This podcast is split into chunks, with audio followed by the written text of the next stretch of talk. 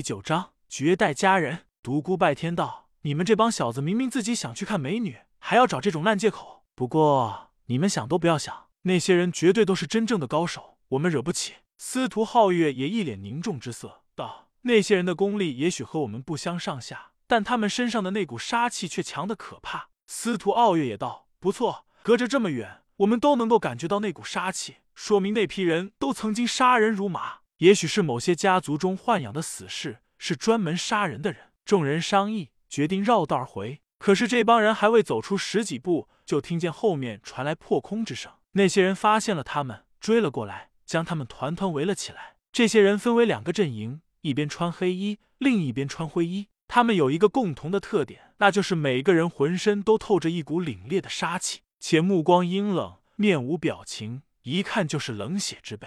最后到的是两个年轻人，一人身材高挑，不过长相实在不敢令人恭维。如果非要形容的话，四个字：贼眉鼠眼，就像是一只老鼠精。另一人长相一般，但是身材臃肿，整个一矮冬瓜。众人强忍着没有笑出声来。就这样一对活宝还要耍酷摆谱争女人，难怪李姓女孩哪家也不去。不过以这两位的容貌来看，被追求的那个女孩也应该漂亮不到哪里去。不过却没见到那个女孩。那个身材高挑的年轻人冷森森道：“你们是谁？为何在这里？”混混当中有人道：“关你屁事！我们干什么有必要告诉你吗？”轰！众人皆笑。独孤拜天一听，坏了，这可不是耍嘴皮子的地方。这两帮人怎么看都不像是好人，尤其是领头的两个年轻人，冒着股邪气，一看就不是好东西。自己都有一股想贬星号、星号、星号冲动，但自己这边除了司徒世家三兄弟外，都是一些乌合之众。怎么能和对方匹敌呢？妈的，哪来的野小子，竟敢对我家公子如此说话？找死！一个黑衣大汉边说边向那个混混冲去。独孤拜天连忙拦住他，道：“这位大哥，且慢动手。我这位兄弟是吃浆糊长大的，脑子不灵光，不太会说话。我们都叫他二傻。诸位大哥相貌堂堂，一表人才，一看就知道是做大事的人，何必跟傻人一般见识呢？”独孤拜天心里暗骂：“我靠，没想到。”我会说出如此恶心的话。那个混混极度郁闷中，哎，要说可怜，那边的两个猪头妖最可怜了。刚出生就被人遗弃在森林里，是被一头野猪养大的，直到十几岁被镇里的老猎人发现，才得以结束四肢着地、满森林乱跑的非人生活。其实这次我们来这片森林，主要是陪这两个猪头妖回来看一看抚养他们长大成新号人的老母猪。独孤皓月和独孤傲月心里暗骂。独孤拜天，你才是个大猪头！我 Triple X 不就是刚才打架的时候不小心问候了你屁股两脚吗？娘的，等着瞧！他们想发作，又忍了下下来。哈哈！对方听了后大笑，混混自己这边也暗笑不已。矮冬瓜道：“猪头妖，你和野猪生活了十几年，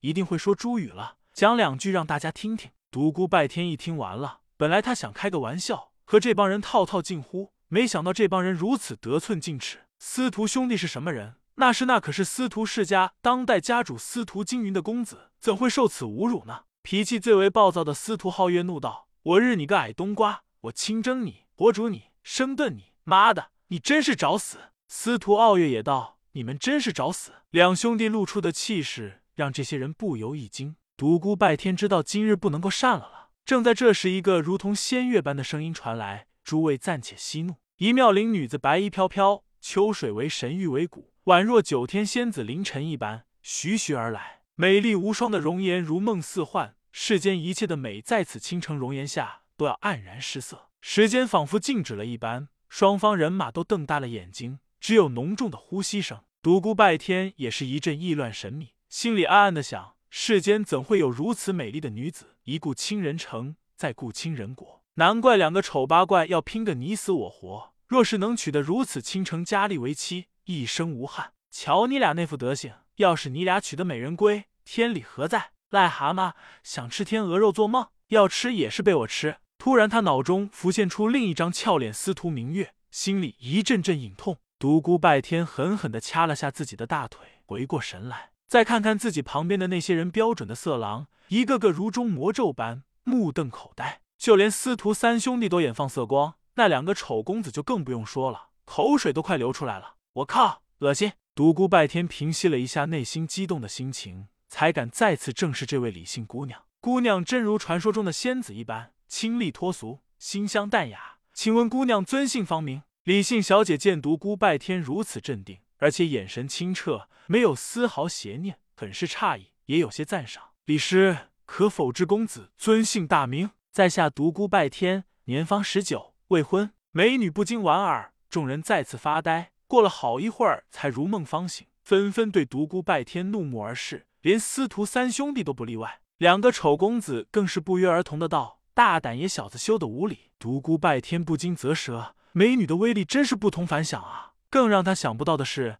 他的这帮兄弟纷纷效仿他。在下司徒皓月，年方二十一，未婚，品德高尚。有被人打断。在下司徒傲月，年方二十，未婚，用情专一，有爱心。被人打断。在下李虎，年方二十，未婚，有责任心，有事业心。被人打断。在下刘志强，年方二十，未婚，武艺高强，天天洗脚。被人打断。就连腼腆的司徒敏月都在下了半天，只是没有说完，总是被人打断。独孤拜天听得目瞪口呆，这帮小子什么跟什么嘛，一点也没有创意，跟自己学也就罢了，什么责任心、爱心说了也就得了，连天天洗脚都拿来炫耀，哎，丢人呀！独孤拜天恨不得找个地缝钻下去。矮冬瓜道：“你们如此冒犯李仙子，是否活腻了？”老鼠精也阴恻恻的道：“乡下小子真是没见过世面。”连追女孩子的话都不会说，胡乱说些什么，关你屁事！这次混混们非常默契，异口同声，接着哈哈大笑起来。老鼠精和矮冬瓜的脸实在挂不住，恼羞成怒，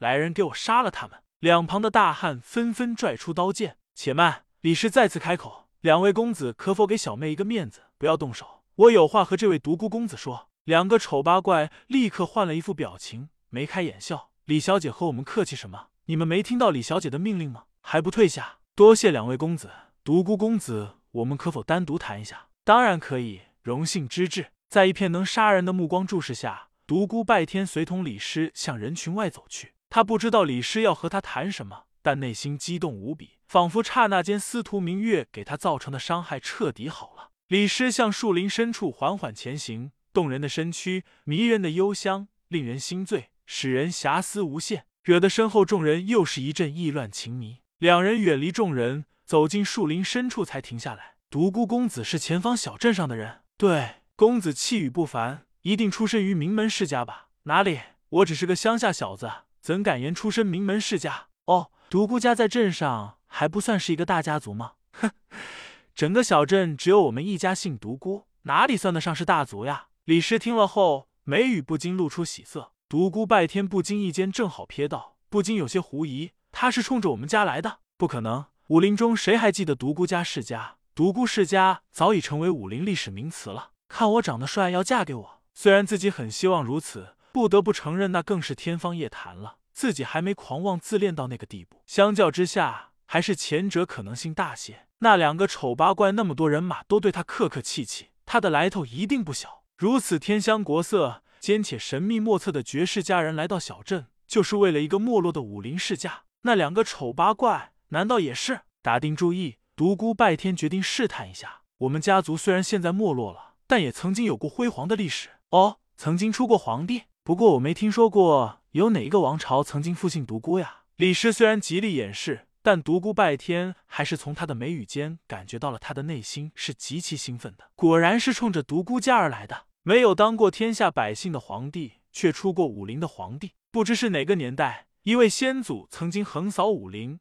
睥睨天下，拜尽天下各路英雄，武林独尊，万众敬仰。独孤拜天对老祖独孤战天是发自内心的敬佩。独孤战天一直是他心目中的天人，是超越神的存在。说话时语气难免有些激动，李师也不禁悠然神往。不过很快便恢复过来了，发出了内心的真正微笑。大陆史上达到武圣境界的人屈指可数，原来是武圣独孤战天的后人。失敬，失敬，往事如烟，那是先祖的成就，后辈无能呀。独孤拜天不禁感叹：独孤拜天现在可以百分之百的肯定，李师就是冲独孤家而来的。独孤世家没落如斯，还有什么值得武林中人关注的呢？接着，李师又和独孤他聊了些很平常的话题。独孤拜天心里暗暗心惊。这个美如天仙的女人不仅聪明，还特别谨慎小心。问话打探消息毫不留痕迹。他心里亦有些得意，如此聪明的绝色佳人，还是被自己惊窥破了他心中的秘密。如果他知道了的话，那是怎样的一副情景呢？想着想着，他不禁傻笑起来。